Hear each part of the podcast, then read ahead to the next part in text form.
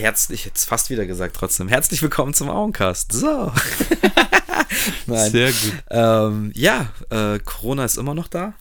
Hört nicht. Stärker wie nie. Ja, Mann. Äh, aber das ist nicht die einzige Konstante in eurem Leben, hoffentlich. Und in unserem auch nicht. Weil Auncast, Baby Auncast. Bo, bo, bo, bo. Ja, mit dem guten Rollis und mit dem guten Haro. Ja, Mann. Rollis ist back am Platz, Ja, wie es Mann. immer bei dir so schön in der Sendung heißt. Richtig, Mann. Ich freue mich, hier zu sein, hier zu sitzen. Richtig gut. Gutes Gefühl, wie immer. Bestes eigentlich schon fast. Ja, ist jetzt gefühlt schon wieder ein bisschen lange her, gell? Jetzt waren ein paar Folgen dazwischen mit anderen Leuten mal wieder. Ja, aber so muss es sein. Ja, das ist auch das Schöne. Ähm, ich hoffe, euch äh, gefällt auch die Abwechslung, die wir da versuchen zu kreieren. Ja. Und heute machen wir es mal wieder, ich will jetzt nicht sagen klassisch, weil was, was heißt denn schon klassisch bei uns? Ähm, aber heute haben wir uns mal wieder ein Thema rausgepickt, äh, was halt auch in unserer Vergangenheit und Gegenwart und auch hoffentlich Zukunft Ja, eine ganz große Rolle eingenommen hat, einnehmen wird, einnimmt, wie auch immer. Ähm, und zwar wollen wir ein bisschen über Beat Producing und Hip-Hop-Beats mit euch quatschen. Die Kunst des Beatmachens. Möchte ich es mal nennen. Oh ja, Kunst auf jeden Fall. Einfach äh, das, was uns, glaube ich, hier alle zusammengebracht hat, ein Stück weit. Also vor allem uns beide hat uns, das. zwei definitiv. Ja. Also uns zwei, für uns war das eigentlich vor allem am Anfang. Ich meine, wir waren ja auch beide am Anfang, muss man sagen, gegenüber sehr zurückhaltend. Ähm, äh, was so live angeht und so, ja. ja, wir, wir sind ja jetzt, also wir haben eigentlich unsere Connection in dem Haus übers Beatmachen gefunden. Wir haben uns hingesetzt, du hast dich zu mir gesetzt, ähm, ich habe an irgendwas gebastelt, äh, du hast dir deinen Teil gedacht, hast vielleicht auch deinen Senf dazugegeben. Teilweise, wo ich dann nicht mehr hier gewohnt habe, bin ich bei dir gewesen und da hast du ein Beat gebastelt und ich habe mich einfach dazu gesetzt. Da muss ich an diese legendäre äh, Session denken. Ähm, Winter, wie, wie haben wir die genannt? So ein Ordner und da haben wir, glaube ich, so und so viel Beats reingepackt innerhalb von zwei Wochen. Was, wie Boah, ich das? weiß nicht mehr, wie, die, Äh, wie wir das dann genannt Auen, haben. Auen Beat Session, irgend sowas. Irgendwie und das sowas, war so. über die Das Weihnachtszeit. war auf jeden Fall in, in den zwei Wochen, ich hatte auch äh, Winterurlaub oder Weihnachtsurlaub und dann haben wir, glaube ich, echt in, also kein Scheiß erzählen, aber in so zehn Tagen haben wir bestimmt sechs, sieben, acht Beats halt rausgeklatscht. das war so gut. Ähm, wo, das war richtig gut. Das war eigentlich auch so die Hochphase. Ja, ich wollte eigentlich auch so einsteigen. Also es lange Zeit war für mich eigentlich Produzieren das, das höchste der Gefühle oder das, was ich immer tun wollte. Also quasi musikalisch auch meinen Traum irgendwie verwirklicht, dass ich einfach sage, irgendwann unabhängig, ich kann, kann Beats bauen. Ähm, und viel später dann eigentlich erst so wirklich angefangen, mich mit Rap und Texten und sowas zu befassen. Das kam ja, da hat sich dann so rausentwickelt durch die zwei Live-Auftritte, dass das einfach eine geile Abwechslung noch war. Da habe ich mir dann auch mal den Mut gefasst und ein bisschen gerappt, aber die große Leidenschaft und mein Ohr und alles mögliche. Also ich denke immer in Beats. Das wird mich, glaube ich, mein Leben lang begleiten. ich auch. höre immer Instrumentale, egal ob es ein Pop- oder Ding-Song ist, ich versuche immer rauszukriegen, okay, wie ist das gemacht, warum klingt das so gut oder warum klingt das so schlecht, wie auch immer. Ja. Ähm, das ist einfach eine Sache, die, ja. Also ich kann auch nicht aufhören, äh, Samples zu hören. Ke- Kennst du das? ja, also- absolut. In meiner Hochphase, das war echt das Allerkrasseste, ähm, saß ich einfach stundenlang vor YouTube und habe mir irgendwelche Playlists von irgendwelchen Soul oder Latin oder auch orchestralen Sachen angehört, einfach auf der, Hoff auf der Suche nach irgendwas, was man verwurschen kann, aus dem man ein Beat wieder machen kann. Und ähm, das ging halt echt so weit, dass du irgendwann alles nur noch in Samples hörst und was könnte ich draus machen und ah, aber das ist aber eine geile Stelle und ähm, also es ist schon so eine Art Wahn irgendwann. Also bei mir definitiv auch genauso angefangen. Also dieses Rap-Ding, beziehungsweise nicht das Rap-Ding, sondern das Hip-Hop-Ding hat bei mir mit dem Beatmachen angefangen. Da habe ich nicht, äh, habe ich nicht gemalt, da habe ich noch nicht gemalt, da habe ich noch nicht gerappt.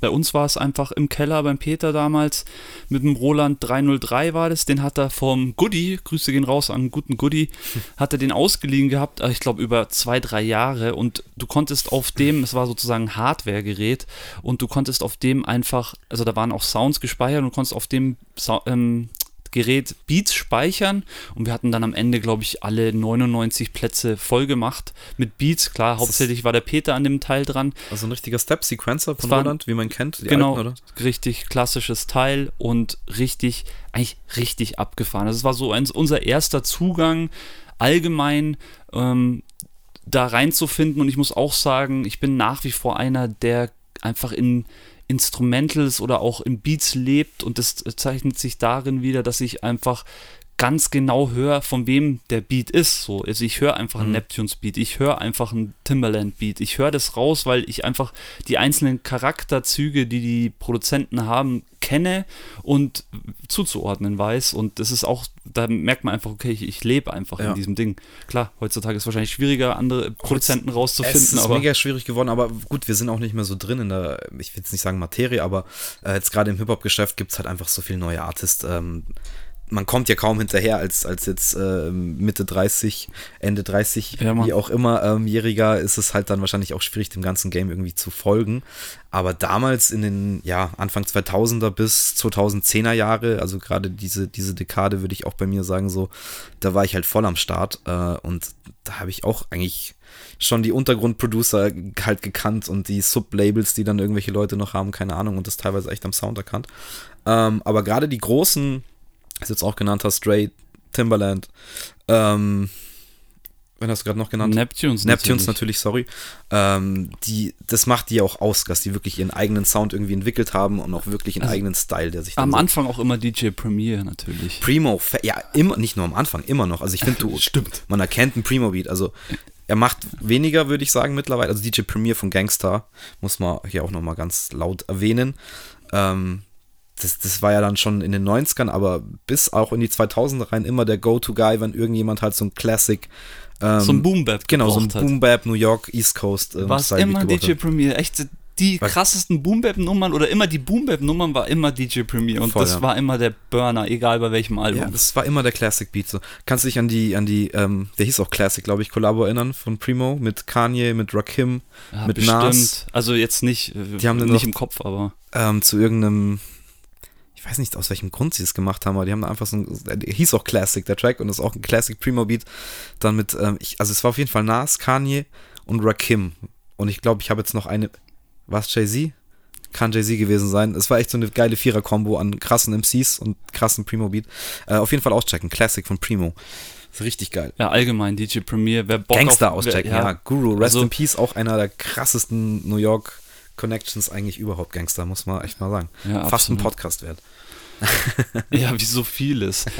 ja, also für mich, ich würde euch gerne ein bisschen mit auf meine, äh, auf meine Journey nehmen, weil, ähm, weil, ähm, genau, ähm, bei mir war es so, dass wir natürlich da im Keller angefangen haben mit Roland, aber parallel dazu hatte ich meinen Kumpel, der hieß Harald, ähm, bester Kumpel eigentlich auch damals. Und der hat einen Bruder gehabt, der Flo, der war sehr im Computer zusammenbasteln Thema drinnen, damals schon. Und äh, hat mir auch, glaube ich, damals teilweise schon auch äh, Computer zugeschustert. Und so hatten wir auch jeder schon einen eigenen Computer zu Hause, war natürlich super wichtig in der Zeit, weil das war die Anfangszeit der Computer.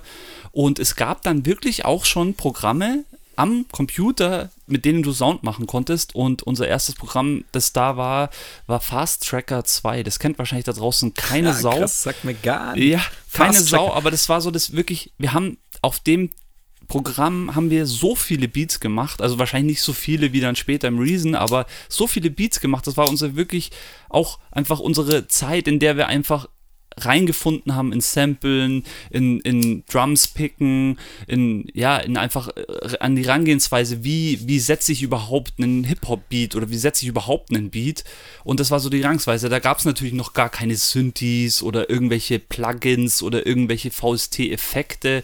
Das gab es alles damals nicht. Das war einfach ein klassisches Ding, wo du Waves hattest, also du hattest einfach Waves und die konntest du, es ist ähnlich, weil es, es ist ähnlich wie zum Beispiel jetzt auch im neuen Fruity Loops oder genau, ist es so, du konntest die halt einfach, du hattest dann so 16 Steps und in den 16 Steps konntest du dann einfach entscheiden, okay, auf die 1 kommt die Kick, auf die 4 kommt die Kick, Takte für die, für die Leute, die jetzt mit Steps gar nichts anfangen können. Nee, nicht Takte, sondern also ein Takt oder zwei Takte haben entweder zwei Takte haben 16 Steps oder vier Takte Ah ja, haben das 16 stimmt, Steps. du hast absolut also heißt es, ein Takt hat dann ähm, hat dann äh, boah, acht, acht Steps Ja. und dann in den acht Steps kannst du halt dann deinen Genau. Beat sozusagen setzen. Das ist eigentlich so das klassische Ding, was heute auch total wieder zurückgefunden hat hier im neuen Fruity Loops, das ja der totale Hype hat, den totalen Hype momentan hat.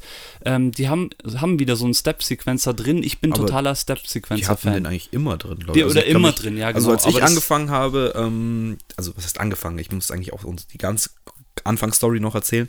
Aber wie du, ähm, war es halt dann irgendwann Reason, das Go-To-Ding, wo man halt dann wirklich auch geilen Scheiß damit rausnehmen konnte. Und parallel dazu war auch schon Fruity Loops, ich weiß nicht, was es damals war, Fruity Loops 3, schieß mich tot. Und auch da, glaube ich, war dieser Classic ähm, Drums Step Sequencer drinnen. Der im Reason halt auch drin war. Und das ist halt wirklich, so fürs Verständnis ist es halt geil, weil du checkst irgendwann, ah ja, okay, ich muss immer, äh, jeden zweiten Step ist halt die Snare geil. So. Genau, richtig. Ähm, auf die 1 ist natürlich die Kick geil. Dazwischen in den Achtel, Sechzehntel Steps, äh, 32., 64., wie auch immer, kannst du dann Hi-Hats und verschiedene, ähm, ich nenne es mal liebevoll Klicker-Klacker-Sounds verpacken und so. Liebesvoll reinsetzen, ja.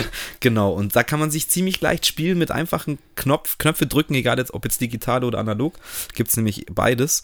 Und äh, spielerisch schon sehr geile Drum-Pattern halt dann irgendwie raushauen. In, in, in Sekundenschnelle eigentlich, Ja. so wenn man es mal raus hat. Und das ist schon eine richtig feine Sache. Warum ich von dem Fast Tracker 2 erzähle, erstens war es eigentlich mein erstes wirkliches Programm am Computer, in dem ich Sound gemacht habe. Und äh, zweitens ist es das Lustige auch in der Verbindung mit dem PC damals. Was, PC war ja wirklich auch so eine Sache. Damals war es nicht so, dass jeder einen PC hatte, sondern ich war einer der wenigen, die einen hatte. Und äh, das Coole war dann auch, ich hatte auch noch einen mit einem zweifach CD-Brenner. Äh, praktisch. Also es ging richtig rund. Ähm, aber damals eben dieses Fast Tracker lief noch auf MS-DOS. Also es lief nicht im Windows, sondern du musstest es im DOS starten. Das heißt, du brauchtest schon ein paar Skills. Ich meine, heutzutage ist das alles einfach. Heutzutage hast du eine App, da drückst du drauf und fertig. Früher bei MS-DOS war es so, du musstest in eine Kommandozeile was eingeben. Ja, du musstest die Ähm, DOS zum Beispiel fasttracker.exe, also Exe, Enter drücken und dann hat es das Programm gestartet. Also du musstest alles per Schreiben auslösen und dann hast du das Programm offen gehabt und dann konntest du normal arbeiten. Also so wie Und- heutzutage eigentlich ein Linux-Rechner immer noch funktioniert, oder? Richtig, ja, Linux. Basis. Genau, richtig. Und äh, ja, ziemlich abgefahren zu der Zeit, dass sowas überhaupt schon möglich war und ich würde gerne mal nochmal an die Disketten greifen, weil äh, das war auch so ein Diskettending. Also du hast diese Beats, ähm, da die Computer natürlich auch wenig Speicherplatz hatten, hattest du die Beats immer auf Disketten, äh, auf diesen 1,44 Zoll oder ich weiß nicht, ob das Zoll ist, auf jeden Fall die Ja, wirklich die, so. nicht die ganz großen Disketten, die so weich waren, sondern schon die harten Disketten. Die kennt wahrscheinlich jeder quasi. noch. Die kleinen, ja, aber äh, es waren Disketten und ich glaube, da haben äh, ein paar Kilobyte haben da drauf gepasst. Also es ist alles, es war alles total weird und äh, auch mit den Samples, die Waves, musstest du natürlich dann auch schauen, dass das alles schön klein ist und so, dass es überhaupt irgendwie drauf Das passt. spielt Und heute alles kaum noch eine Rolle. Nix, das so das spielt gar nichts mehr eine Rolle. Und das Lustige ist wirklich, wenn man mal zurückrechnet, das sind jetzt halt, also wo wir angefangen haben, ich würde sagen so 2000, äh, 1998, 99, sowas. Also das sind jetzt seit 22, 23 Jahre ist das her und mittlerweile ist ja everything possible, muss man ja schon fast sagen. Auf jeden Fall.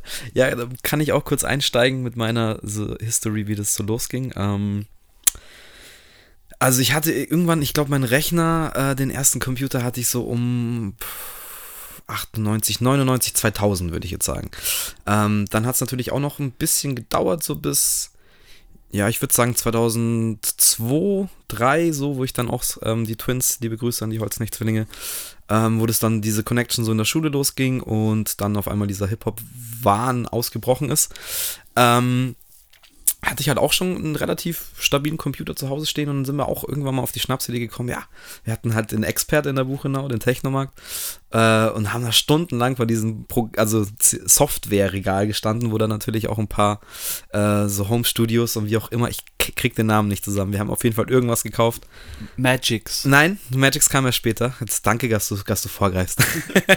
nee, wir haben irgend so ein Home-Studio, was weiß ich, Recording, bla bla bla gekauft. Ich weiß auch nicht mehr, was es gekostet hat. Dazu noch ein, ich glaube, es war ein Sony-Mikrofon, ein ganz normales Mic, äh, mit, was noch die Computeranschlüsse hat, also die kleine grüne Klinke im Endeffekt. Ähm, und haben uns da ausprobiert. Wir haben gar nichts gecheckt. Wir haben nicht einen Sound daraus bekommen oder einen Sound da reinbekommen. Also es hat nichts funktioniert. Und dann sind wir wieder zurück mit dem ganzen Package und haben es zurückgegeben und haben dann den guten Magix Music Maker, Ach, geil. den es heute noch gibt, entdeckt, beziehungsweise den haben die uns dann netterweise empfohlen, weil die, glaube ich, schon irgendwie gecheckt haben, was unser Problem war. Und ja, was soll man dazu sagen? Es ist jetzt nichts Besonderes, aber du hast halt auch so ein- eine Sequence-Session halt im Endeffekt, kannst auch verschiedene Spuren, eben Drumspuren ähm, und äh, Instrumental- oder Instrumentspuren eben dazu reinhauen. Dann hattest du verschiedene Synthes, die du auch teilweise mit Step-Sequencer setzen konntest, also Oszillatoren quasi analog, nur eben in Digitalform. Was auch alles sehr geil war, um spielerisch halt da irgendwie ähm, was zu erzeugen. Und du hast relativ schnell halt irgendwie einen coolen, fetten Sound, weil das alles schon vorgemischt und Presets halt waren. Ähm, und dann halt auch Drum-Sequencer mit verschiedenen Drum-Sounds. Und es ging dann relativ schnell. Man konnte über die normale Computertastatur, ähm, haben auch noch irgendwann mal gerafft, dass die Klaviatur dann quasi auch, also wie es beim Ableton ja heutzutage immer noch ist, um, und halt mega geil, wenn du schnell irgendwas einspielen willst, kannst du einfach direkt mit der Computertastatur machen. Ähm, klar, keine Anschlagsdynamik und so, aber das ist ja am Anfang erstmal scheißegal. Und da saß man dann wirklich, äh, oder ich habe es mir so lange gegeben, bis auf jeden Fall äh, die ersten fertigen Beats mit Music Maker am Start waren. So. Ja, Wurden fett. auch, glaube ich, äh, sogar verwendet auf, dem, auf den allerersten, damals noch nicht mal Zweigaufnahmen, aber ich glaube, so ein bisschen was wurde da auch genutzt, glaube ich. Bin Ja. mir gar nicht mehr sicher. Ja, nice. Äh, was meinst du so ungefähr von der Zeit? Ich meine, ich habe jetzt gesagt, so Fast Tracker war bei mir oder auch der Roland war so 99, da reden wir dann so von zehn Jahren später, weil das ist ja auch von der Technik her, sind wir ja, Ja. da schon, in den zehn Jahren ist ja so viel passiert. Das ist ja, Also, was ich- vor allem in dem Bereich angeht. Ich meine, die Twins hatten die ersten Aufnahmen dann, ähm, ich glaube, so 2003. Ach, doch schon, Äh, okay. ja, ja, und ähm, ich glaube auch so in der Zeit ging es dann langsam los. Ich meine, 2009 sind wir dann hier schon eingezogen, also Ja. kennen wir uns bestimmt auch so seit 2006 oder wahrscheinlich 5 oder irgendwie sowas. Ähm, und da war dann der Umstieg auf The Reason. Also bis, da, bis davor, bis ich eigentlich hier das erste Mal war und dich dann kennenlernen durfte, ähm, war es noch Music Maker, so auf Ja, jeden das ist Fall. echt interessant, weil es heißt auch da wieder und deswegen wahrscheinlich auch in der Musik dieser krasse Hype um die 2000er Jahre, ähm, weil da einfach auch programmtechnisch einiges ging. Ist also wenn du mal passiert, überlegst, das wusste ich gar nicht. wenn- also wir nicht, aber da ist sehr viel passiert. Ja. wenn du mal überlegst, damals, also vor den 2000er Jahren, gab es eigentlich fast kein Programm an Computern. Man muss auch noch dazu sagen, dass natürlich auch, es gab auch kein wirkliches laufendes, gute laufendes Windows oder so. Aber ähm, es gab einfach kein, es gab hauptsächlich Hardware. Also zum Beispiel ein Ding, ähm, von dem man definitiv reden muss, ist die MPC Ja, 2000, äh, die dann auch ähm, zum Einzug hier ins Haus ähm, der Basti Schwingenschlegel an den Start gebracht hat und hier hatte und damals auf der auch schon produziert hat. Es war also für mich war das der totale Flash mit dem Teil und ich weiß auch noch, dass er mir sie dann, da er dann auf, ich glaube, er ist dann immer mehr auf Cubase umgestiegen, ähm, hat er sie mir ins Studio gestellt und ich habe dann wirklich auch mehrere Beats sogar selber auf der MPC gebastelt. Deswegen weiß ich so ein bisschen, wie das auf der MPC auch abgelaufen ist. Also die MPC ist von Arkai und ist im Endeffekt ein Gerät, das so funktioniert. Also es funktioniert auch über Disketten. Das hat selber, glaube ich, keinen Speicher. Du kannst zwar eine externe Festplatte anschließen, also du kannst, hast Möglichkeiten, ein CD-ROM-Laufwerk extern anzuschließen, eine Festplatte extern anzuschließen, aber intern hat es keinen Speicher. Das heißt, du hast eigentlich die Sachen immer von 1,44 Disketten geladen und die Beats dann darauf auch wieder gespeichert. Und im Endeffekt hat es so ähnlich funktioniert wie der Fast Tracker auch. So, du hast, hattest halt verschiedene Spuren, du konntest deine Samples auch verkürzen oder verlängern. Ähm, du konntest, ähm, du hattest dann eben äh, auch Pads, so das war so das Ding bei der MPC, dass du eben Pads hattest und auf die Pads konntest du dir Sounds legen, wie zum Beispiel eine Kick, die du halt per Druck immer aktivieren konntest und wenn du dann eben auf Record gedrückt hast, dann hast Also, du, das ist ein die Klick klassische für die Leute, die jetzt gar keine Vorstellung haben. Ähm, denkt mal an Linkin Park. Dieses ist, ist gefühlt immer äh, in sehr vielen Linkin Park Videos, wenn der DJ Hahn, ähm, heißt der glaube ich, da äh, bei In the End in sein, auf seinen 16 Pads rumhämmert, so ungefähr schaut die MPC aus mit diesen 16 Pads und noch so ein Rädchen zum Umdrücken und Play- und Record-Taste Ja, und von- richtig geiles Teil. Von dem her halt sehr intuitiv, weil du hattest die Möglichkeit, dass du ein Metronom anschaltest, also einen Klick sozusagen, der dir den Takt vorgibt.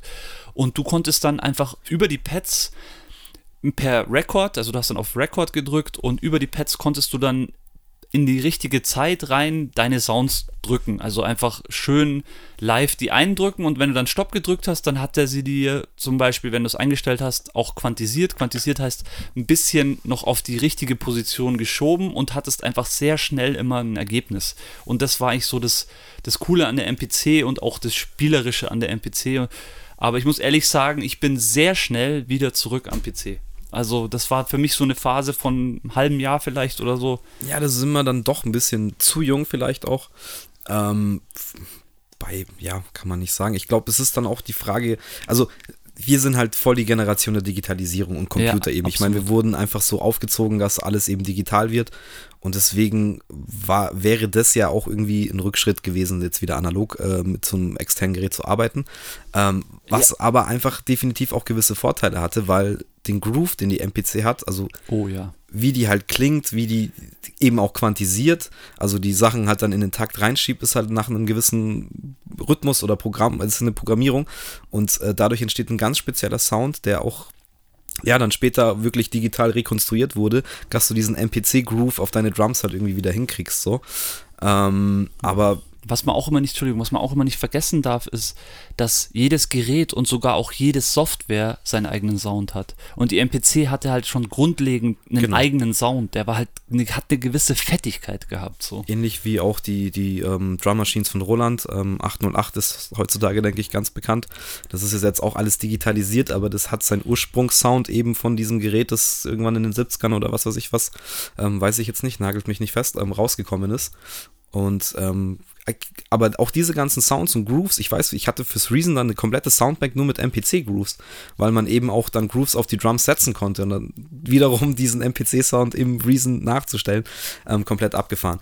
Was ich jetzt aber eigentlich sagen wollte, ähm, es war dann eigentlich auch keine Option, sich eine MPC zu holen zu der Zeit. Weil es hätte genauso viel gekostet wie eben Computer und äh, ein paar Boxen. Also man hätte auf jeden Fall 1000 Euro oder so investieren müssen. Dann hast du nur das Gerät, du brauchst ja dann immer noch irgendwie Boxen, eine Soundkarte und keine Ahnung, musst das irgendwie verkabeln und dann auch wiederum digitalisieren. Das heißt, du kommst an den Computer nicht rum. Und damals war es halt schon auch eine finanzielle Sache, so dass man sagt, okay, ich würde jetzt vielleicht gerne lernen, wie eine MPC funktioniert, aber ich habe halt alles dann für die Hälfte des Geldes in einem Computer zusammengefasst. Und da kommt dann schon wieder dieser digitale Schweinehund, den man in sich hat, so warum soll Ja, ich das da machen? Und auch der Fortschritt von der von dem Digitalisierung oder Genau. von dem von dem Programm selber. Eine MPC war dann so, du hast die MPC, die steht da und die steht einfach da. Also da gibt es dann auch keine Software-Updates oder irgendwas Neues oder so. Und bei den ganzen Programmen ist es ja teilweise so und auch ähm, dann weiterführend bei den VST-Effekten oder was auch immer. Du kannst es ja am PC, konntest du das einfach unendlich erweitern teilweise. Ja. Außer jetzt die Anfangsprogramme, die halt ihre Programme waren. Aber oft konnte man die ja auch koppeln. Und ja, also deswegen, also bei mir war es auch die Entscheidung dafür, weil einfach du hattest viel mehr, also in der, in der kurzen Zeit äh, hat sich der PC so schnell nach vorne entwickelt, du hattest auf einmal so viel Möglichkeit, auch mit diesen, mit der USB-Schnittstelle dann irgendwann. Klar. Ähm, MIDI-Keyboard darfst halt auch nicht vergessen. Und ich finde es lustig, was du gesagt hast, oder interessant, was du gesagt hast, dass es, muss man mal überlegen, so auch für uns damals war das halt so, okay, wir brauchen PC, wir brauchen Monitor, wir brauchen Maus, Tastatur, wir brauchen definitiv eine Soundkarte. An die Soundkarte stecken wir definitiv Boxen an, die dementsprechend auch, also Monitorboxen, das heißt keine HiFi-Boxen, sondern das gibt dann, also im Studiobereich gibt es halt extra Monitorboxen, auf denen Sachen gemischt werden. Da haben wir einfach damals auch schon, war uns das wichtig, dass wir sowas haben. Dann hättest du gerne ein Programm, mit dem du arbeitest, dann hättest du noch gerne ein MIDI-Keyboard. Also das ist halt so, das ist halt einfach auch, ja, es ist eine Riesensache und äh, heutzutage, wenn man da mal schaut, so in die ein oder anderen Studios, was da auch an, an, an Wert steht, ähm, ja, also das sind Das teilweise nicht im Kleinwagen oder Nee, wenn das nicht mehr. Definitiv, da kann man. Klar, heutzutage geht es halt weiter, jetzt hat ja jeder noch Abos und irgendwelche VST-Bänke, so, wo du monatlich zahlst. Ähm, dadurch wird es vielleicht scheinbar billiger, aber die generelle Anschaffung, das ist schon krass. Da bist du schon mit ein paar Tausend dann, wenn du es dann gut haben willst, dabei. Ähm, wir haben das auch erst relativ spät gemacht, erst dann, als wir wirklich gesagt haben, okay, wir müssen jetzt oder wir wollen jetzt unbedingt auch selbstständig aufnehmen können, unabhängig, ohne irgendwo hinfahren zu müssen. Ähm, spätestens dann brauchst du halt Monitore und dann brauchst du ein Set Kopfhörer irgendwie für alle und ja, MIDI-Keyboard und so kommst du auch nicht drum rum.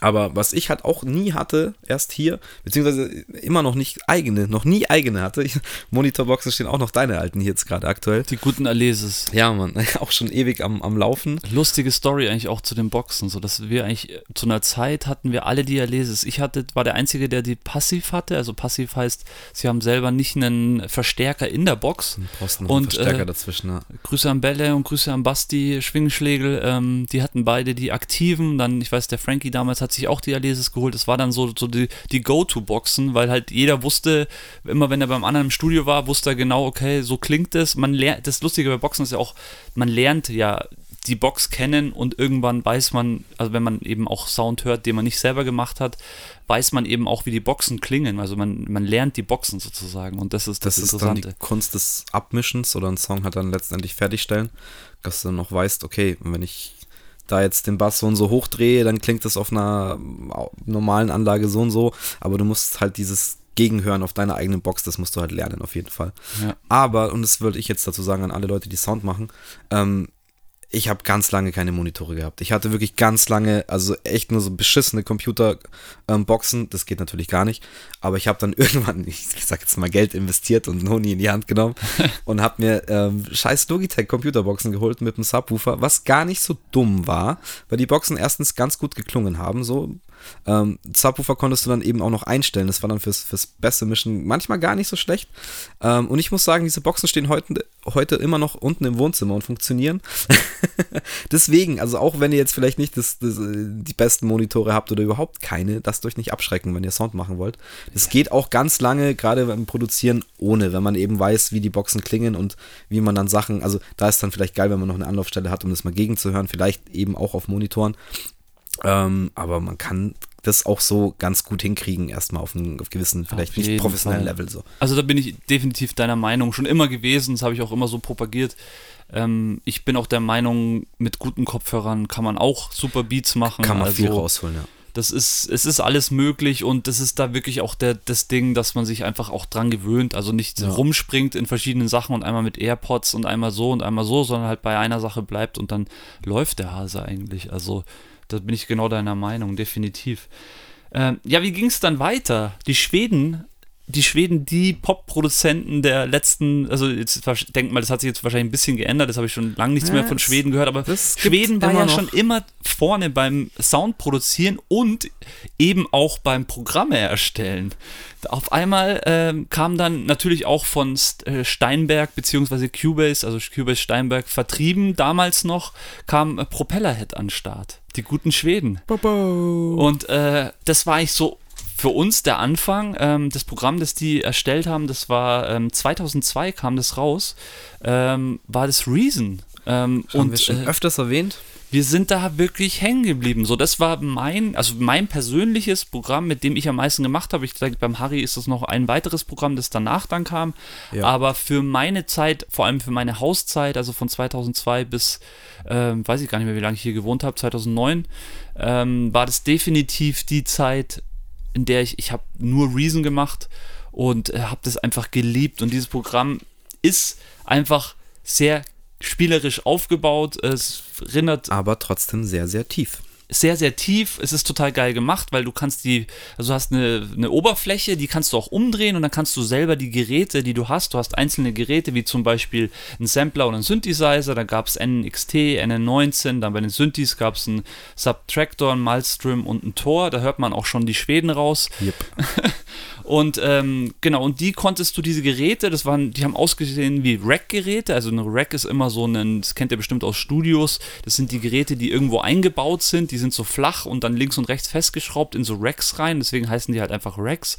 Und äh, so haben diese Geräte beim Reason auch ausgesehen. Also es wurde wie ein Rack aufgebaut und du konntest es eben umdrehen und dann selber deine eigenen Verkabelungen vornehmen. Also du konntest theoretisch also, sagen, du schickst den Synthi in den nächsten Synthi und den Synthi dann ins Mischpult rein. Also hat es dann selber natürlich auch noch ein Mischpult, das ausgesehen hat wie ein richtiges Mischpult, wo du auch alles einstellen konntest. Und ja, das hat mich von Anfang an einfach geflasht. Das Geile war halt, du musst, also das ist halt optional. Du konntest es schon so einstellen, dass es das automatisch alles verbunden hat, so wie es es halt äh, Propellerhead vorgesehen hat. Aber du hattest dann eben die Möglichkeit und eben auch, es gab dann eben auch Effekt-Racks, also mit Delays und Disturb und was weiß ich, die ganzen Standardsachen halt. Ähm, und dann konntest du ja eigentlich auch eigene Effekte, was heißt eigentlich, du hast dir eigene Effektketten bauen können. Und wie du dann sagst, wenn du das dann irgendwie durch noch zwei, drei andere Geräte durchlaufen hast lassen, hast du da richtig crazy Shit erzeugen können. Ähm, und dadurch, dass es halt so logisch aufgebaut war, weil du drehst einmal dieses ganze Ding einfach um ähm, und kannst es dir auch selber zusammenbasteln. Also quasi oben ist mein Drumzeug, dann habe ich da die Effekte drüber, die schiebe ich halt dann dahin und du konntest, das, das Baukastenprinzip ist es eigentlich, ein digitales Baukastenprinzip, was dann aber trotzdem, ja, wie es halt original auch wäre und dadurch hast du auch diese Verkabelung irgendwie gecheckt, ähm, im, im realen Leben mit Hardware halt so. Also das war für mich ein sehr, gut, ja. ein sehr guter Lernprozess, weil du musstest ja dann auch irgendwann am Schluss, wenn du es abmischen wolltest, dann hast du dir nochmal ein komplettes ähm, also einzelne Spuren halt aufgemacht, Mixer, das ist das Wort, das ich suche, also einen digitalen Mixer und konntest dann da sagen, okay, ich habe die Drums jetzt vorgemischt, jetzt schicke ich nochmal die komplett durch diesen Mischer und da haue ich dann nochmal meinen finalen äh, Equalizer drauf. Ähm, und das war halt einfach, man hat halt wirklich was gelernt so dabei, das, wie das halt aufgebaut ist und ja, jeder wünscht sich natürlich analoge Geräte, um das zu machen, aber das ist halt so die Basis, dass du das digital irgendwie das Gefühl vermittelt bekommen hast. Und also mir hat es echt sehr viel gebracht, auch gerade im, im Live-Ding halt, wie man Sachen verkabelt, was ein Input ist, was ein Output ist und so weiter und so fort. Ja, ihr könnt uns gerne echt mal sagen, ob wir hier zu viel fachsimpeln. Also allein so Equalizer, vielleicht hat das so der eine oder andere noch nicht gehört. Es gibt viele Fachbegriffe ja, jetzt in dem, in dem Fall, aber es ist einfach unsere Welt so ein bisschen, also definitiv ähm, krass reingeflasht in die Welt. Ein Equalizer ist im Endeffekt, wo du einstellen kannst, wie viel Höhen oder wie viel Tiefen du an die, in die einzelnen Sounds rein oder rausmischt, rein oder rausziehst im Endeffekt. Und halt auch an welcher ähm, Stelle es dann greift und so. Kannst genau, ja auch automatisieren und so weiter. Genau, automatisieren, genau. Ähm, und ja, äh, die gute Propellerheads-Firma und das Lustige auch an dem Reason war so, ähm, du konntest natürlich Waves und so auch äh, zum Beispiel in so ein ja, NXT reinladen, aber es gab halt die guten Refills. Oh ja, das, das war auch eine große Sache eigentlich, ja stimmt. und Refills. irgendwann hatte ich Festplatte voller Refills, Gigabytes voller Refills, also, weil wir die uns irgendwo alle hergezogen haben. Ähm, und ich habe die heute noch. Es ist wirklich ich habe die auch heute noch. Und kann ähm, sie natürlich nur mit Reason öffnen. Und damit ihr versteht, was das ist, also das sind dann quasi die es gibt zu jedem Programm immer eine Sound Library und ähm, bei Reason waren es halt die Refills. Das heißt, das waren halt teilweise einzelne Drum Sounds oder irgendwelche Synthi Sounds oder auch Effekte und Soundpacks. Halt, genau, im Endeffekt Soundpacks heute kann man, kann man so mehr oder weniger sagen, aber halt auch ein bestimmtes Format, äh, was dann eben nur mit, mit dem Reason-Programm halt funktioniert hat. Und da gab es halt dann irgendwelche Gigabyte ähm, Shitload of Sounds so und ich glaube, ich habe auch noch 7 oder 8 Gigabyte von dem Zeug. ja, es ist einfach ein Flash gewesen und wahrscheinlich habe ich bis heute auch nicht alle Sounds angehört. Es ist ja auch so lustig beim Soundmachen. Ja. Ich meine, mittlerweile gibt es so Plattformen wie Splice, da meldest du dich an und zahlst im Monat irgendwie ein paar Euro und dann hast du alles, was du haben willst. Schon geil auch. Online. Es ist natürlich der Oberhammer, muss man ganz ich, ehrlich sagen. Ich habe seit acht Monaten, äh, muss ich auch dazu sagen, weil es mich einfach mal interessiert hat und gerade weil es sehr praktisch ist. Und ich muss sagen, es ist, wenn man jetzt unregelmäßig Sound macht, ähm, es ist schon echt praktisch, wenn man jetzt gerade den Sound nicht zur Hand hat und nicht mehr weiß, wo in seinen Gigabyte von Refills das Zeug versteckt ist, ähm, dann ist das schon auch ganz, ganz praktisch. Nee, also. Kommen wir später noch dazu, warum es nicht cool ist, aber ähm, der hat auch was. Ja, heutzutage gibt es natürlich ganz andere Möglichkeiten, aber ja. damals gab es das alles nicht. Damals gab es auch nicht diese Masse an Sounds, auf die man irgendwie online zugreifen konnte. Es gab auch YouTube noch nicht in dem Maße, wie es dann irgendwie ein paar Jahre später gab, wo du äh, eh auf alles zugreifen konntest und dir irgendwie die Waves dann runterziehen konntest. Oh ja, das war meine Methode. Ähm, deswegen hatten wir halt damals nur die Möglichkeit, über die Refills zu gehen. Und für uns damals war das einfach so the, the way to go. Und das Ding, was war in dem Reason, du konntest halt in dem Reason unglaublich gute Beats machen, aber du konntest nicht aufnehmen. Also du konntest keine Vocals, keinen Gesang, kein Rap in dieses Programm direkt aufnehmen. Dazu war nichts vorgesehen. Es gab keine Aufnahmefunktion. Das heißt, äh, wir mussten uns anders behelfen und da kommt eben die Firma, die ich vorhin genannt habe, ins Spiel, die eben die Propellerheads äh, Software auch damals vertrieben hat. Die gute Firma Steinberg. Äh, ich glaube, die haben einen Sitz in Kalifornien und äh, die haben eben diese DAW, ähm, haben das Programm Cubase, das gibt es eigentlich auch schon immer. Es gibt so drei, vier große DAWs, die es eigentlich schon immer gibt. Das ist einmal Cubase, das ist einmal Pro Tools und das ist einmal Logic. Die drei Sachen gibt es. Okay, Logic ist dann im Endeffekt für die Apple-Jünger und äh, die anderen zwei, beziehungsweise gibt es auf beiden Plattformen. Ähm, ich war halt immer ein Cubase-Jünger von Anfang an, eben auch aus dem Grund, weil wir dann dieses Reason mit Rewire hieß es, du konntest es dann in das Cubase reinschicken. Das heißt, du hattest dann deine extra Spuren im Mischer im Cubase und da sind, ist dein Beat gelaufen und im Cubase konntest du dann ganz normale Audio-Recordings machen und tausende von Spuren untereinander legen und diese Spuren dann eben auch abmischen. Also habe ich, da habe ich dann meine Raps beziehungsweise meine Rap-Kollegen äh, aufgenommen und ja, äh, da, so ging der Wahnsinn los und da sind Projekte entstanden, uh, da muss man echt mit den Ohren schlackern. Das war eine coole Zeit. Weil du es jetzt erwähnt hast, äh, DAW, weißt du, was das denn heißt? Ich muss jetzt auch nochmal nachschauen, aber ich finde, es ist dann so viel besser ähm, ausgesprochen, dass auch andere oder Außenstehende verstehen.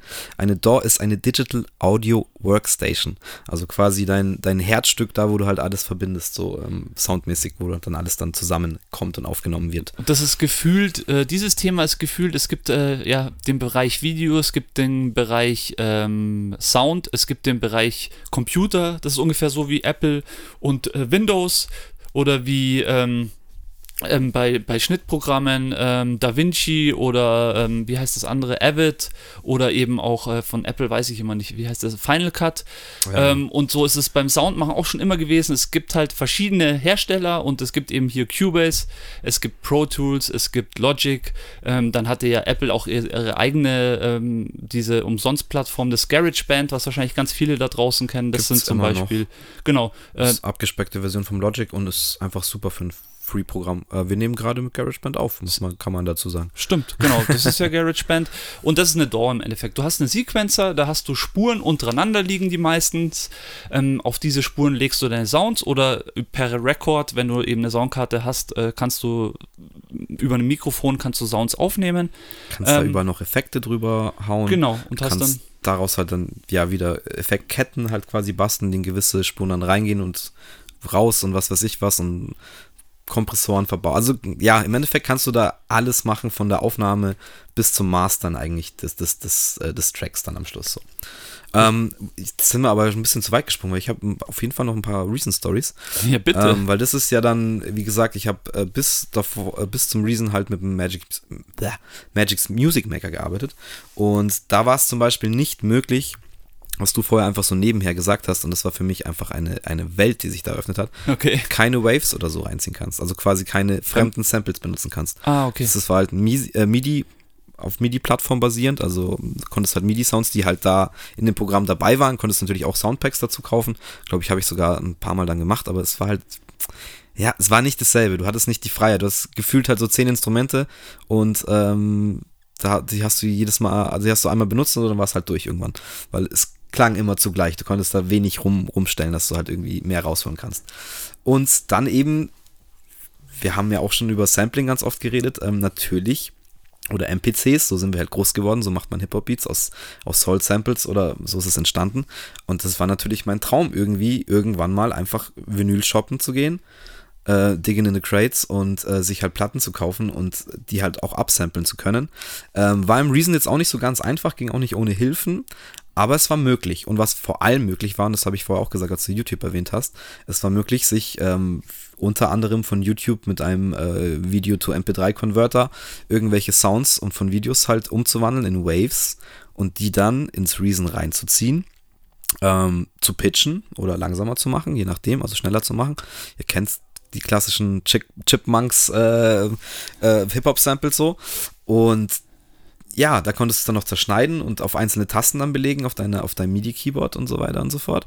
Und das war halt dann so, okay, wow, ich, I need to have it. Ich muss, ich brauche das unbedingt, weil das ist, äh, so wollte ich halt immer arbeiten.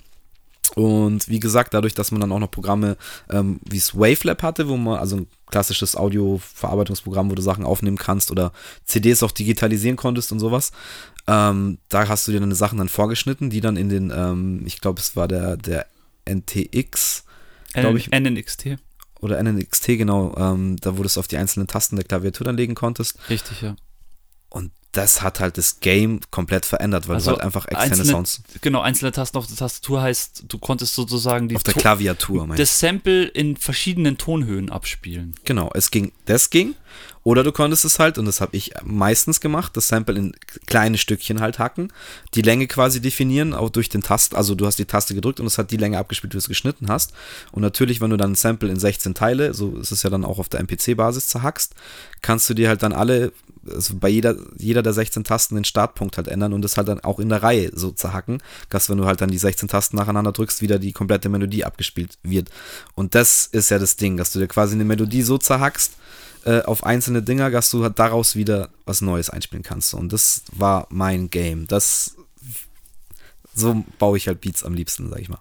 Ja, da bin ich mir nicht ganz sicher. Also das glaube ich kann ich mich echt gut dran erinnern, dass das noch nicht beim NXT ging. Du musstest wirklich, das weiß ich noch, dass ich jeden Sound, ich hatte dann so ein extra Programm, das hieß Wavelab auch von Steinberg, musste ich mir jedes Sample einzeln schneiden hab und ich ja auf gesagt. die Tasten legen. Achso, du hast hab es ich, ich extern schneiden, ja, logisch. Ja, ja, du musst es im Wavelab vorschneiden. Also wenn du das machen willst, was ich gerade gesagt habe, dann ja, musstest du es im Wavelab halt alles vorschneiden, äh, in der richtigen Länge schon und dann konntest du es in dem ähm, Sampler halt dann pitchen, halt schneller machen.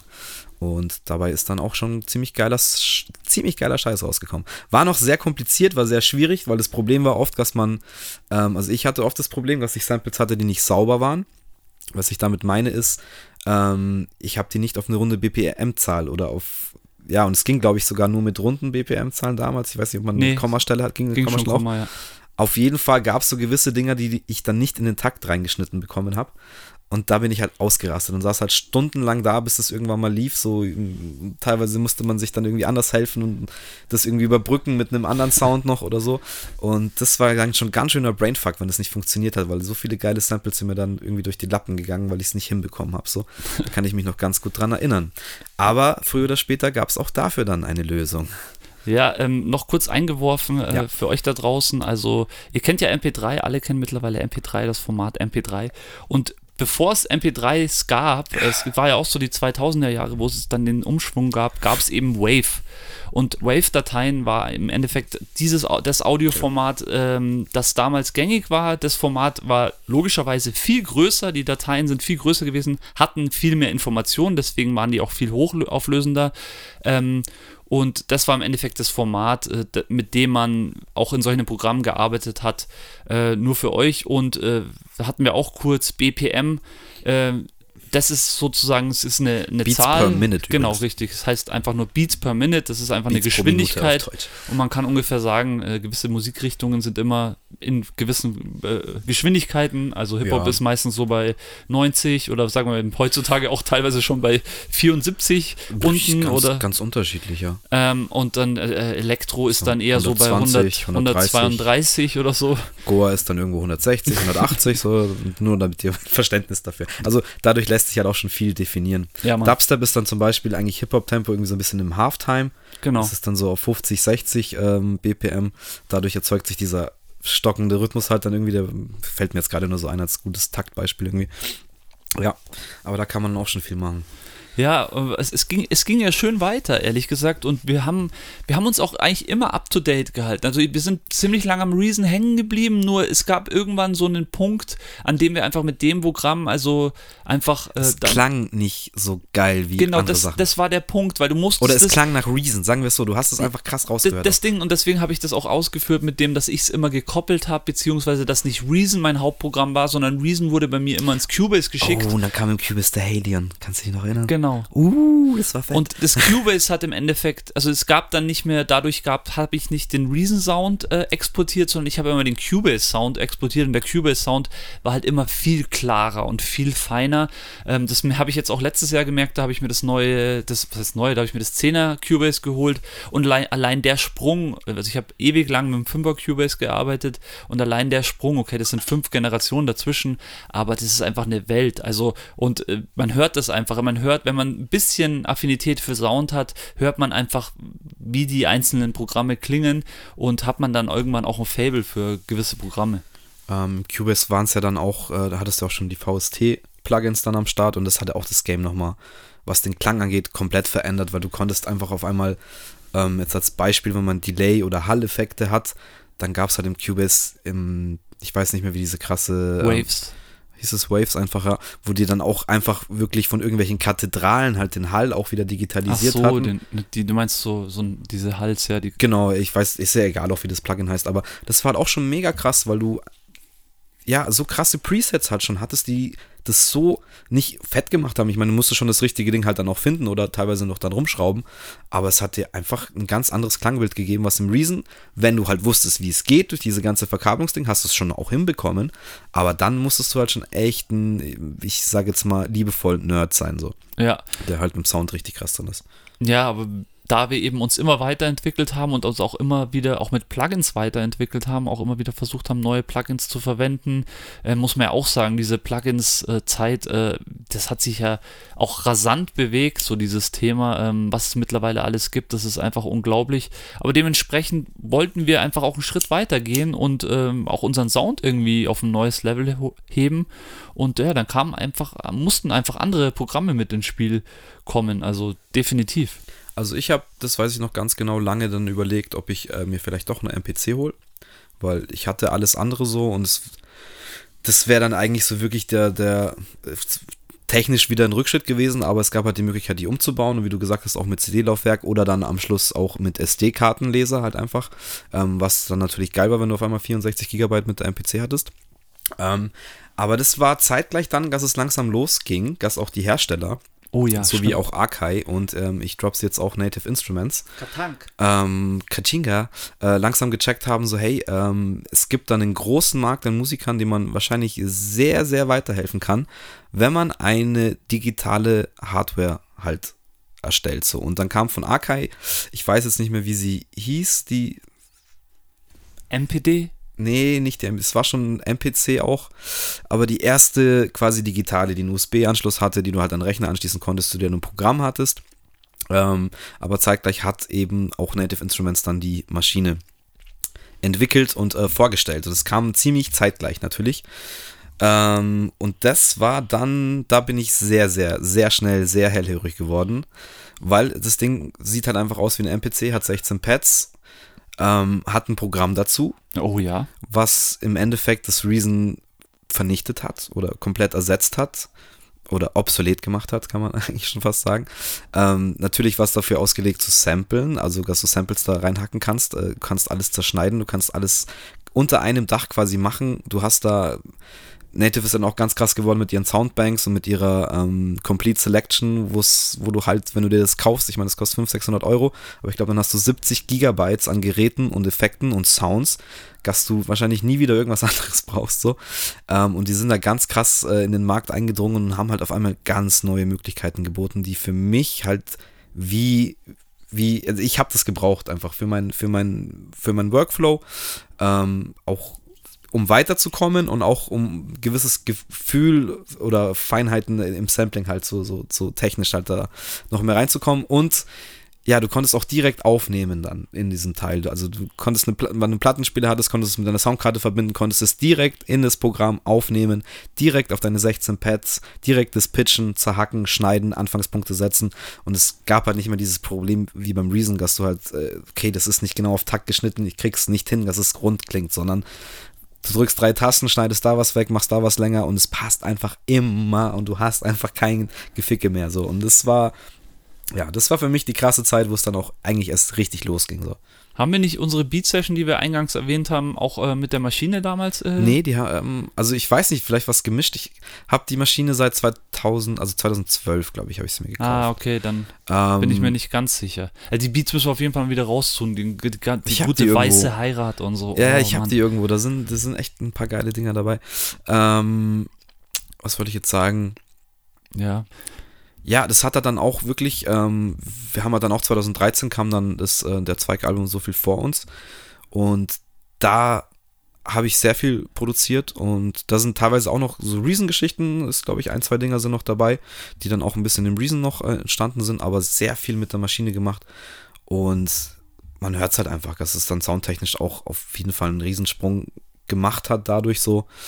Ähm, ja, und für mich ist das, also nach wie vor habe ich die Maschine, äh, dieselbe noch. Die Software hat sich immer weiterentwickelt und ja, eigentlich auch verbessert, muss man sagen. Ähm, und es ist einfach, ja, es macht Bock halt mit dem Teil zu arbeiten, weil du sehr schnell Voll. in diesen geilen Sample-Modus reinkommst und es so geil zerhacken kannst und ja, Ja, krasser Step. Definitiv ähm, bei mir so, dass ich immer der war, der bei der Maschine beziehungsweise bei dem bei den Natives-Produkten eher über die Schulter geschaut habe. Ich habe gerade überlegt, warum das so ist. Ja, erstens, weil ich selber die Hardware nicht hatte, auch selber, muss ich ganz ehrlich sagen, nie wirklich Pads hatte. Ähm, ich hab, war oft dabei, wenn ein Beat gemacht wurde, habe auch gerne mal auf den Pads rumgehackt. Aber ich glaube, ich bin dann einfach dadurch, dass ich auch damals hier in den Auen Studios so viele Leute recorded habe, war ich einfach viel mehr der Dude, der einfach, äh, einfach Vocals und äh, Songs zusammengemischt hat und weniger dann, also klar, ich hatte meine eigenen EPs, die waren aber vor dieser ganzen ähm, hier äh, Native Instruments Maschinezeit. Da habe ich meinen eigenen Sound gemacht, damals auf Reason. Klar habe ich da noch Beats und so schon viel selber gemacht, aber ja, zu der Zeit weiß ich einfach selber, ich habe mich einfach so krass reingeflasht auf Vocals abmischen und äh, irgendwie in, in den Beat dann reinsetzen. Ähm, deswegen habe ich leider so wirklich viel jetzt an der Maschine nicht gemacht. Das ist leider ein bisschen schade, muss ich sagen. Also es, ist, Ja, wobei liegt man mir aber, schon. Aber ja, auf jeden Fall. Ich meine, wir haben ja auch da viel zusammengearbeitet und geschraubt und gebastelt, sage ich jetzt mal. Aber das Interessante ist, stimmt, du hast eigentlich immer dann das Cubase ausgepackt, ähm, wo ich mir auch manchmal dachte, hey, lass das doch so machen, das ist doch viel einfacher. Aber das ich wusste halt genau die Handschrift, genau, es ist, ums, ums halt. Das wollte ich gerade sagen. Es ist für jeden halt gibt es einen Genau. einfachen Weg und äh, das andere ist dann, also es ist einfach eine Gewöhnungssache. So. Richtig. Aber was ich eigentlich sagen wollte, ist, du hattest aber trotzdem auch deinen krass eigenen Sound oder hast es geschafft bei Beats so, also ich würde fast sagen, man, man hört, das ist ein Rhodes Beat so. Also ich höre das also Ja. auf jeden Fall. Und ähm, das war halt dann schon krass. So, wenn, wenn man dich so arbeiten hat lassen, wie du arbeitest, dann, dann hat es hat deine Handschrift einfach gehabt so. Und wenn nicht, dann ist halt was anderes dabei rausgekommen. Dann ist es halt ein Mischmasch aus, aus äh, der Kreativität von zwei. Aber ja, es hat immer funktioniert und das Ja, ist äh, das ist das Geile und Schöne. Ja, es ist wirklich ein schön, was Schönes. Ich habe vorher mal nachgeschaut, weil ich mich jetzt echt dafür interessiert habe. Ich werde mir jetzt demnächst auf jeden Fall mal das neue Fruity Loops runterladen und mal auschecken. Da gibt es eine, Trial, äh, eine, eine Testversion. Und ähm, wir haben auch vor der Reason-Zeit, kann mich noch echt super dran erinnern, das war wirklich so vor 2002 oder so. Damals auch mit dem Harald, damals haben wir damals eben das Fruity Loops auch ausgecheckt und ich weiß, dass vor allem er hatte da auch echt krass seine Flashzeit. Ich war da auch oft davor gesessen, weil es eben auch sehr intuitiv war. Und momentan ist wirklich so Fruity Loops für die ganzen Hardcore-Leute ist das, glaube ich, äh, the way to go, weil, der, weil es einfach am intuitivsten ist, was jetzt Programme angeht. Es gibt natürlich mittlerweile, haben wir jetzt halt auch gesehen, äh, von Natives die Standalone-Maschine und Stimmt. äh, so. Also es, es hat sich ja so, also eh, also Das- dieses ganze Geschäft mit Effekten, Standalone-Sachen, dann was es alles gibt, das ist echt unglaublich. es hat sich halt wieder ein bisschen zurückgedreht. Also beziehungsweise, ich kann mich noch ganz genau daran erinnern, als die Maschine damals rauskam, haben alle sofort dann gemeckert, so wie es halt heutzutage ist, in, in Internet und äh, Kommentarkultur, ähm, dass das Ding halt nicht Standalone ist, also dass du immer einen Computer brauchst, so. Und ja, jetzt die neueste Maschine ist halt wirklich wieder komplett Standalone, die quasi ein eigenes Audio-Interface drinnen hat, die du einfach dann mit Boxen verbinden kannst und du brauchst keinen, also die hat auch einen internen Speicher. Ähm, und das ist eigentlich auch interessant, dass es sich jetzt wieder eigentlich so in, in die andere Richtung entwickelt. Ich kann aber auch verstehen, warum, weil es ist auch super angenehm, wenn du einfach ohne Computer Sound machen kannst. So, das ist, äh, ist eine ganz eigene Sache, aber es hat auch sehr lange gedauert und ich muss auch sagen, es kostet Schweine viel Geld. Ja, absolut. Aber klar, das lassen sie sich bezahlen. Das war auch damals ja eben mit der MPC so. Du willst natürlich so ein Gerät nicht irgendwie für 200 Euro rausgeben, weil da verdienst du ja nichts dran. Du musst ja schon irgendwie auch was dafür verlangen. Also das ist ja auch irgendwie logisch dann. Ja, es ist halt ein bisschen schade, weil du schreckst, denke ich, damit, oder was heißt schreckst, aber die Leute, die halt dann sich vielleicht gerade ran oder versuchen, irgendwie was aufzubauen, was zu machen, die werden sich dann vielleicht nicht ein Gerät für 2000 Euro halt äh, so als probiere ich mal holen.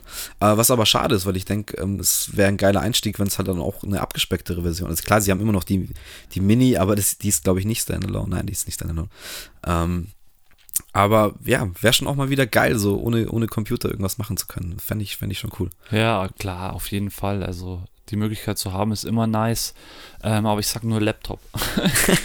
ja, stimmt. Das ist ja, ich habe jetzt auch, mein, der Laptop äh, oder das MacBook dient jetzt immer noch äh, hier zu Aufnahmezwecken. Zu mehr ist es leider nicht zu gebrauchen. Aber habe ich mir dann auch in der Zeit, wo ich mir die Maschine geholt habe, eben ähm, gegönnt, sage ich mal. Und es war halt dann schon geil mit so einem kleinen 13 Zoller. Kannst du schnell am Bildschirm klatschen, äh, hängst die Maschine dran. Also es waren im Endeffekt auch nur drei Handgriffe. Ein USB-Kabel noch in die Soundkarte. Die Anlage steht eh und die Boxen. Ähm, dann hast du einen fetten Monitor oder Fernseher und gib ihm so. Also es war halt auch schon ja, relativ flexibel und ähm, wenn man noch mobile Boxen hat, wenn man den Luxus sich gönnen kann, dann kannst du ja auch eigentlich äh, on the fly überall Sound machen. Also es ist mehr oder weniger schon irgendwie standalone in einer, passt in den Rucksack so. Ich glaube, ich, ich, ich verstehe jetzt, was ich vorhin sagen wollte, wo ich gesagt habe, ich habe zu wenig oder ich habe in der Zeit mich zu wenig mit der Maschine geschafft, äh, beschäftigt. Das, bei mir lag es einfach daran, weil damals ich mich einfach hauptsächlich mit VST-Plugins beschäftigt habe, die ja im Endeffekt einfach meine Welt bedeutet haben, also in allen, in allen Belangen. Ähm, und das ist ja heutzutage, also ich muss ehrlich sagen, dass ich jetzt seit mehreren Jahren aus diesem VST-Plugin-Geschäft raus bin. Und ich weiß noch, letztes Jahr war ich ein paar Mal hinterm Basti, aka Grüße gehen raus an Josef. Ja, Ähm, liebe Grüße. Ähm, hin, äh, hinter ihm gesessen und der hat äh, da Plugins äh, rausgezogen. Es war einfach nur krass, was mittlerweile möglich ist. Und für mich war das damals definitiv die Welt so. Einfach so klassische, so klassische Wege wie, okay, da auf jeden Sound kommt ein Kompressor drauf, um den ganzen Sound nochmal nach oben zu schieben und fetter zu machen. Dann kommt irgendein Effekt, der irgendwie noch was bildet, also zum Beispiel ein Hall oder ein Delay, am besten beides. Und du kannst da, du hast da so viele Möglichkeiten und meistens hat man dann nicht nur einen Hall, den man kennt, sondern drei, vier Halls, die man äh, für verschiedene Situationen hernimmt. Und das war so meine Anfangswelt. Ich meine, heutzutage sieht das ganz anders aus.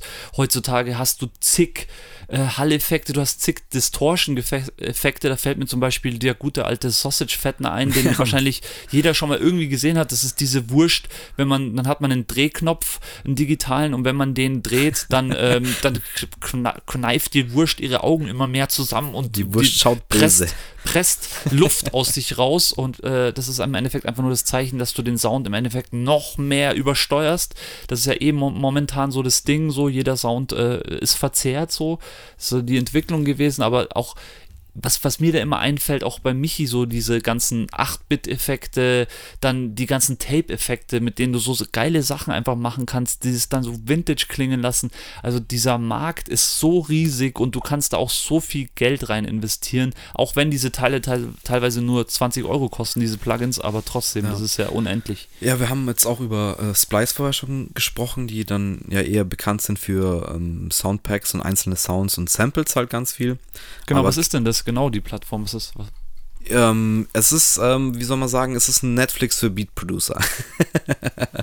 du zahlst halt, ich weiß nicht, 7, 8 Euro oder Dollar im Monat und ähm, kriegst dafür irgendwie 800 Credits. Das wären dann 800 Einzelsounds. Wenn du dir halt irgendwelche Packs holst, dann kosten die halt 10, 20, 50, 100 ähm, von den Credits, keine Ahnung. Da gibt es aber dann auch irgendwelche Artist-Packages, die halt dann irgendwie, keine Ahnung, zum Beispiel fällt mir jetzt spontan ein, gab es ein äh, Weekend-Package, wo halt dann gewisse Synthi-Sounds und Drum-Sounds halt ähm, im Weekend-Style halt irgendwie drin sind. Ähm, und genau sowas, und darauf wollte ich hinaus, gibt es aber auch mit VST-Plugins. Mir fällt jetzt der Name von der großen leider nicht ein. Ähm, aber da hast du halt auch ein Abo, ich weiß ja nicht, was es kostet, und dann hast du halt da deine was weiß ich, Gigabyte, Gigabyte an, an Effekten und ähm, Presets, die du halt ziehen kannst, um ich deine Sounds halt fertig zu machen. Von allen großen Herstellern gibt es das mittlerweile, was, also von allen Schon, großen Herstellern. Es gibt eine relativ bekannte, da sehe ich auch dauernd Werbung in den Online-Plattformen und so. Ähm, aber mir fällt es nicht ein, es ist, ist, ja auch wurscht. Äh, was ich aber dazu sagen wollte, ich habe das schon öfters gesagt, ähm, ich bleibe aber dabei. Ich finde diese Entwicklung aber leider auch ein bisschen bedenklich, weil natürlich es ist super geil für Leute, die am Anfang stehen und man kann. Was meinst du, die Abo-Entwicklung? Nicht die Abo-Entwicklung, aber ja, dass du halt für so, was heißt so wenig Geld, ähm, aber dass du halt easy an diesen, den ganzen Presets kommst, an die ganzen Sounds so. Weil im Reason war das halt dann, das war die hohe Kunst für mich. Und ja, das Mann. ist auch die hohe Kunst von Musik machen und Beat produzieren. Gast du deine scheiß Oszillatoren in einem Synthi, viele wissen jetzt nicht, was es das heißt, aber ja, so funktioniert ein Synthi mit vier Oszillatoren, die du halt dann einstellen kannst. Und ähm, ja, was muss ich jetzt machen, damit dieser Bass wummert? Jetzt sind wir wieder beim Dubstep, bei den klassischen Wummerbässen. Was muss ich machen, damit es so klingt? Ja. Und das ist alles, das ist ist halt hinfällig geworden. Du musst nicht mehr wissen, wie das funktioniert, den technischen Hintergrund scheißegal. Ich gebe einfach Wobble Bass ein und finde da wahrscheinlich 10.000 Sounds, die alle passen auf das, was ich machen will. Und das meine ich, ich finde, das Handwerk geht halt ein bisschen dadurch verloren. Natürlich ist es mega geil und praktisch und ähm, hilft dann vielen Leuten, die auch mega kreativ sind, halt einfache Sounds zu machen, weil sie halt den technischen Hintergrund nicht haben, beziehungsweise sich den anzueignen, ist jetzt wieder eine ganz andere Sache. Aber ich finde es ein bisschen schade, dass es eigentlich wurscht ist, ob du jetzt wirklich einen Plan hast, wie ein Synthi funktioniert ja. oder wie ein EQ funktioniert oder ein Kompressor oder ob du halt weißt, wo es die geilsten Sounds gibt, die du halt drüber hauen kannst. So. Ja, das ist halt wieder die grundsätzliche, aber das haben wir ja eigentlich fast in jedem Business, diese grundsätzliche Kommerzialisierung. Dementsprechend haben wir viele Leute, die mittlerweile Beat Producer sind. Dementsprechend gibt es halt auch immer mehr, das hat jetzt nichts mit Beat Producen zu tun, aber dementsprechend dadurch, dass das jetzt so salonfähig alles ist, gibt es auch mehr Rapper, es gibt mehr kleinen Künstler, sage ich einfach mal. Also auch, äh, das muss man ja auch so sehen, ähm, auch in meiner Show ist es ja so, dass ich solche Leute einfach unterstütze, weil ich das cool finde, ähm, die vielleicht einfach, das sind einfach semi-professionelle Leute, die haben dementsprechend wahrscheinlich noch nie wirklich jetzt viel Kohle mit dem verdient, was sie einfach schon seit Jahren sehr, sehr gerne machen. Und äh, bei mir ist es so, ich, ich sehe immer beide Seiten. Also einerseits, ja, bin ich da komplett bei dir. Das stimmt natürlich. Es ist äh, viel einfacher geworden. Man hat den Hintergrund nicht mehr, was ja für mich im Endeffekt auch schade ist, der das wirklich von der Pike auf auch, auch gelernt hat und dazu auch ein Studium gemacht hat. Ähm, natürlich ist es schade, dass dann jemand kommt, der das eigentlich gar nicht mehr alles wissen muss, weil er nur einen Knopf drücken braucht und dann geht das alles schon.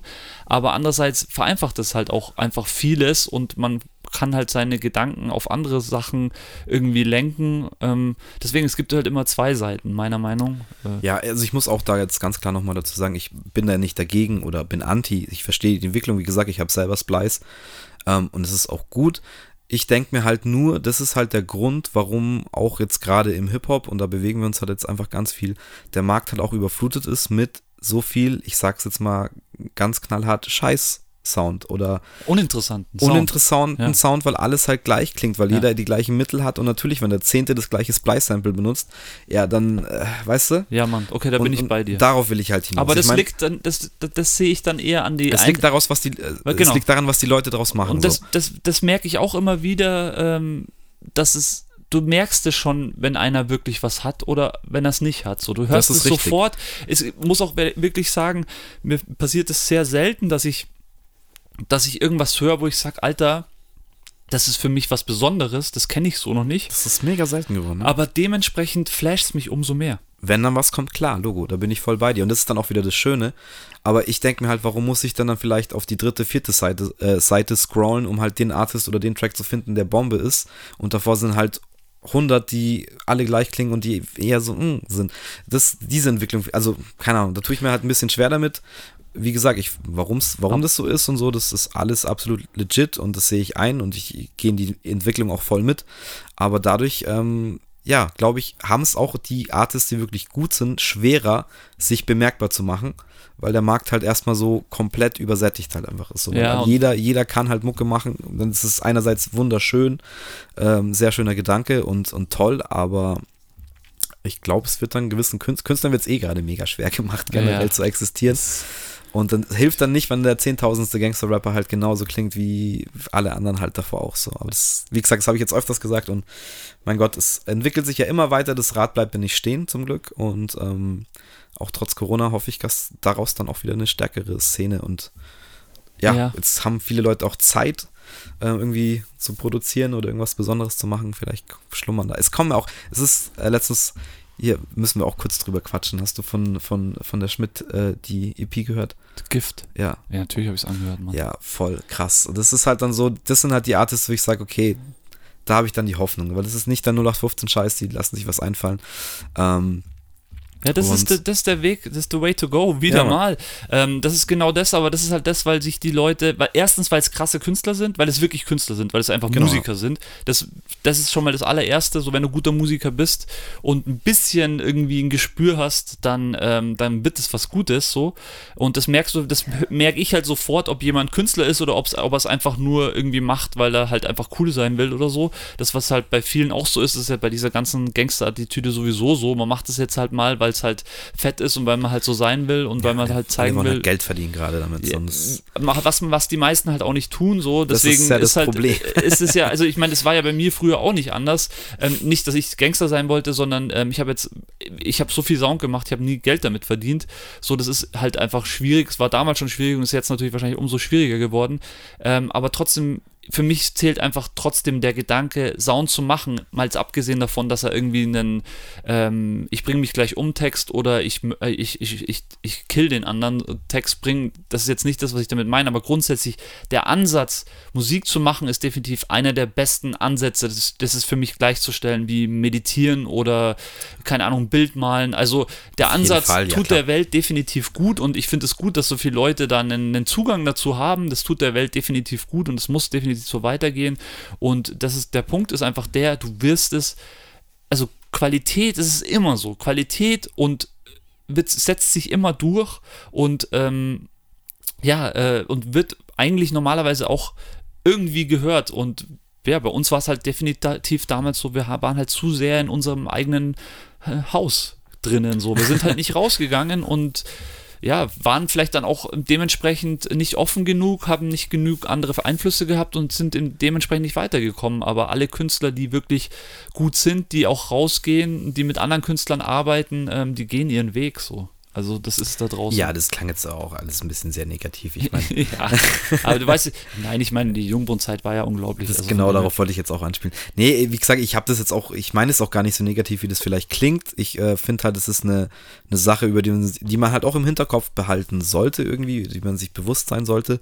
Ähm, und ich meine, das ist auch der Grund, warum es auch so viel Trash gibt. Da muss man jetzt nicht drüber streiten, gibt es definitiv da draußen. Ja, Mann. Aber wie du sagst, es ist halt dann einfach nur, ähm, die Perlen gibt es halt immer noch da, da unten, man muss sie halt nur finden. Und ähm, ja, ich finde es halt auch geil. Ich finde es auch immer wieder geil, wenn ich mal einen neuen Artist halt irgendwie jetzt eben wie Schmidt halt irgendwie entdecken darf, äh, den dann auf Insta irgendwelche geilen Sachen machen sehen, dann bringt er jetzt so eine EP raus und denkt man sich einfach, geil, ja, genau so was will ich. So muss das machen, ja, Mann. Genau. Ähm, und die haben das Business heutzutage verstanden und da gibt es auch mehrere Artists, die das halt, finde ich, genau richtig machen und auch zu ihrem Vorteil nutzen, dass es so ist, wie es gerade ist. Von dem her ähm, wollen wir das jetzt nicht mal schlechter, schlechter machen, als es ist. Aber ja, jetzt sind wir auch ein bisschen abgewichen von unserem eigentlichen Thema. Ja, aber es ist sehr gut. Also, das wäre jetzt für mich auch so mein, mein Schlusswort so an, an euch da draußen bitte fangt an, oder was heißt fangt an, habt ihr vielleicht auch alle immer schon gemacht, ähm, teilt Sound mit euren Freunden weiterhin, zeigt ihnen schöne Musik, ähm, nur so wird Gutes auch weitergegeben und das war auch das, was mich im Endeffekt immer irgendwie bei der Musik auch gehalten hat. Ich habe ja nicht nur selber Musik gemacht, sondern ich habe ja selber auch unglaublich viel Musik konsumiert und dadurch dann eben auch selber befruchtet, ähm, ja, Befruchtung gehabt im Endeffekt und deswegen, also Musik ist sowas Tolles, ähm, ja, teilt es einfach so. Klar, auf jeden Fall, also ich, ich kann auch immer nur anspornen, das habe ich auch schon in der Vergangenheit jetzt öfters getan. Ähm, seid auf jeden Fall kreativ auf die Art und Weise, wie ihr es halt geil findet oder wo ihr euch halt selber seht. Wenn es Mucke ist, dann macht Mucke, dann macht aber auch bitte gute Mucke. Nein, kleiner Spaß. Ähm, ihr wisst schon, was ich meine. Also jeder, der mich auch kennt und auch wer mich nicht kennt, ich bin herzensguter Typ und ich sehe immer das Positive und ähm, ja, finde aber manche Sachen sollte man auch mal kritisch hinterfragen auf jeden Fall oder sich bewusst machen, warum das so ist. Ähm, aber nichtsdestotrotz, Musik ist einfach, ja, ohne Musik, glaube ich, ähm, wird es jedem da draußen irgendwie schlechter gehen. So, ja, ähm, das, das wäre eine Welt ohne Musik ist für mich nicht vorstellbar. Und deswegen, klar, kann man Leute nur dazu ermutigen, wenn ihr Bock habt. Die Mittel sind heutzutage nicht so schwierig. Probiert euch aus, findet das Ding, was euch taugt oder. Ja, Mann, uns ist einfach. Oder produziert Hip-Hop-Beats, keine Ahnung, klar gibt es tausend Leute da draußen, aber hey. Muss ja nicht mal sein, allein diese Möglichkeit, Pads vor sich zu haben und Sounds klar, draufzulegen und irgendwie ein bisschen rumzudrücken. Es ist fast so wie einem Klavier, oder es ist so wie einem Klavier oder mit Gitarre. Also, das ist im Endeffekt auch ein Instrument und also das war so mein Zugang auch zu diesem Beatmaking, muss ich ehrlich sagen. Ich konnte damals ein bisschen auf der Gitarre rumzupfen, ein bisschen Bass spielen, aber habe mir da halt nie die Zeit genommen, das zu 100% zu lernen. Aber Beat machen habe ich halt zu 100% einfach, da hatte ich Bock drauf. Das war ja. genau mein Ding und ich glaube, dass da viele, viele den Weg haben. Genauso wie viele auch sich einfach so einen, so einen DJ-Tool ähm, kaufen und einfach ein bisschen hin und her juggeln. Das ist ja auch cool so. Klar, voll. Ähm, ja, sehr schön, oder? nee, aber was ich noch sagen wollte, das hast du vorher auch äh, sehr schön gesagt. Es ist halt auch, ähm, ja, diese Meditationsphase oder diesen, du kommst ja dann in so einen Tunnel rein, wenn du, was ich vorher auch äh, versucht habe zu beschreiben, wenn du den, dieses Sample hörst und dann, das löst ja was in dir aus so, und dann kommt dieser Moment, dass du sagst, okay, ich schmeiß die Kiste jetzt an und jetzt geht's los. Und das, da ist man dann schon in so einer Art Tunnel- und Meditationsmodus und das, das gibt einem so viel zurück. Und mei, klar, es kann nicht bei jedem Beats produzieren sein oder singen sein oder Rap sein. Ähm, keine Ahnung, vielleicht ist es Schreiben, Malen oder was weiß ich was so. Aber es ist auf jeden Fall geil, dieses Ding halt zu finden, was einem irgendwie diesen Kick und diesen, diesen, ah fuck, ich muss das jetzt machen. So, also. Oder ich brauche den Sound, boah, geil, ich habe ihn gefunden, boah, ist das fett, passt Beispiel, perfekt rein. Ja, so. Oder ich will jetzt den Bass noch ein bisschen aufdrehen und dann ist es genau das Ding, was du da erzeugen willst und es klingt alles fett. Ja, es sind einfach schöne Sachen und kann es echt nur empfehlen, dass man sich da irgendwas sucht, was, dass man das nachempfinden kann. Ja, eben, genau, kreativ sein. Seid kreativ, liebe ja. Leute. Ja, definitiv. Wenn es am iPad ist. ja, auch gut. Gibt, es gibt so viele Möglichkeiten heutzutage. Richtig gut. Ja. Äh. Voll. Ähm, ja, an dieser Stelle will ich noch eins sagen. Rest in Peace DMX. Wow, ja. Yeah. Ich muss es leider schon anschneiden, oder was ist anschneiden? Äh, wir werden auf jeden Fall was zu diesem Thema machen. Ähm, Gerade jetzt jüngst, aktuell natürlich, jetzt weil er verstorben ist. Ähm, ja, das ist mein Abschluss heute. Ja, machen wir und äh, danke euch fürs Zuhören. Bis bald.